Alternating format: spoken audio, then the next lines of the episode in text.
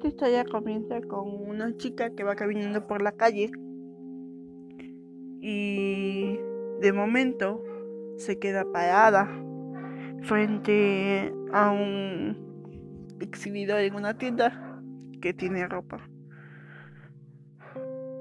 Uy, se le ve el aliento. Ve un vestido. Es un vestido precioso. Con un tono verde agua que brilla y se siente tan hermoso. Y se imagina, se idealiza como si se le viera como al maniquí. Entonces, pues está dudosa de entrar o no entrar a la tienda. Se queda viendo el vestido, lo observa, se imagina, se idealiza. No sabe cuánto cuesta, no sabe qué talla es, solo sabe que es el vestido más hermoso que ha visto en su vida. Se enamora del vestido, es, es algo magnífico. En ese momento se decide entrar a la tienda con todas sus inseguridades y sus miedos dentro de la mochila. De inmediato, en cuanto entra a la tienda, se da cuenta de que la chica se queda mirándola con una sonrisa un poco burlona. Sin más, pregunta por el vestido. A lo que la chica le dice que que el vestido no no tiene una talla más grande más que la mediana. La chica se queda pensando, ella no es una talla grande, es una talla mediana. Le dice, ¿me la puedes mostrar? Con todas las ilusiones de pasar al probador, probárselo que se le vea magnífico y poder llevárselo a su casa. La chica se ríe de ella y le dice, perdón amiga, no tenemos talla extra grande, no te lo puedes probar porque lo puedes romper. La chica recoge su orgullo y con una sonrisa le dice, no te preocupes, ¿no tienes otro vestido parecido? barre con su orgullo el piso y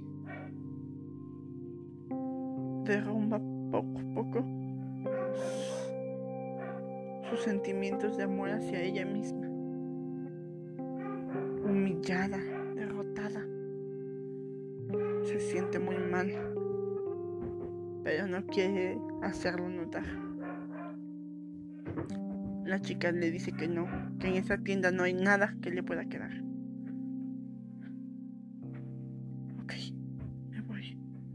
dice ella. Toma sus cosas y con lágrimas en los ojos se va.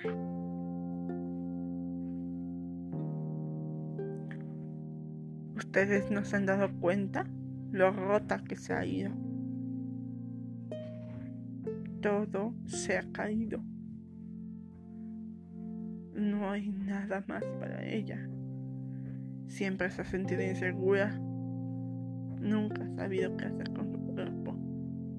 Muchos le dicen que es sencillo, que es fácil, que haga ejercicio, que es por flojera, que tu cuerpo lo puedes moldear y no se dan cuenta de lo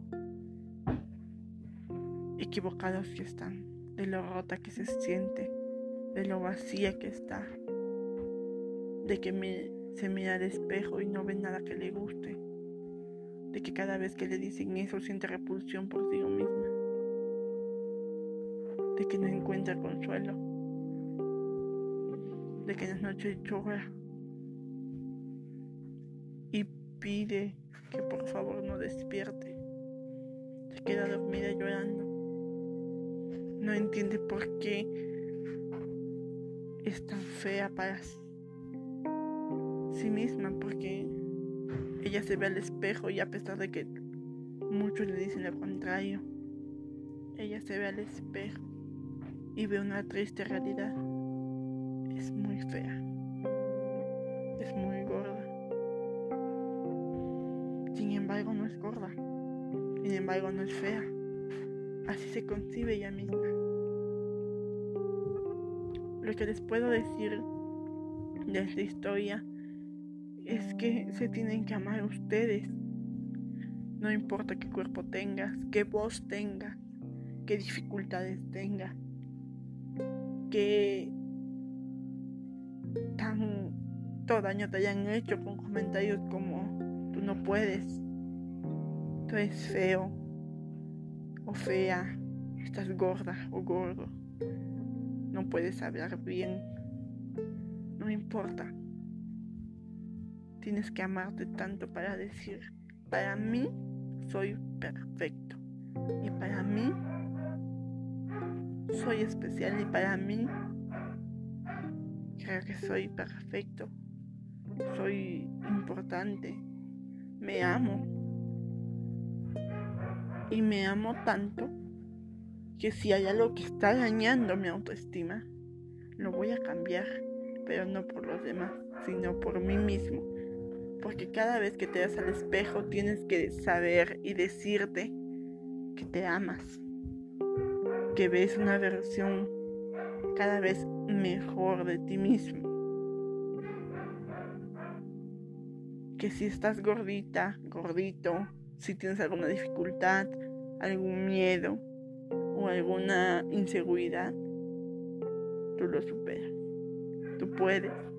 Todos podemos por más débil, roto, por más dañado que te sientas, puedes repararte. Tú eres el único que puede repararte. Y cuando estés reparado, levántate. Y dile al mundo que estás listo para volver a enfrentarlo. Y que si te vuelves a caer, te vuelves a levantar. Con la misma fuerza o aún más. Nunca Nunca dejes de motivarte a ti mismo, de creer en ti mismo.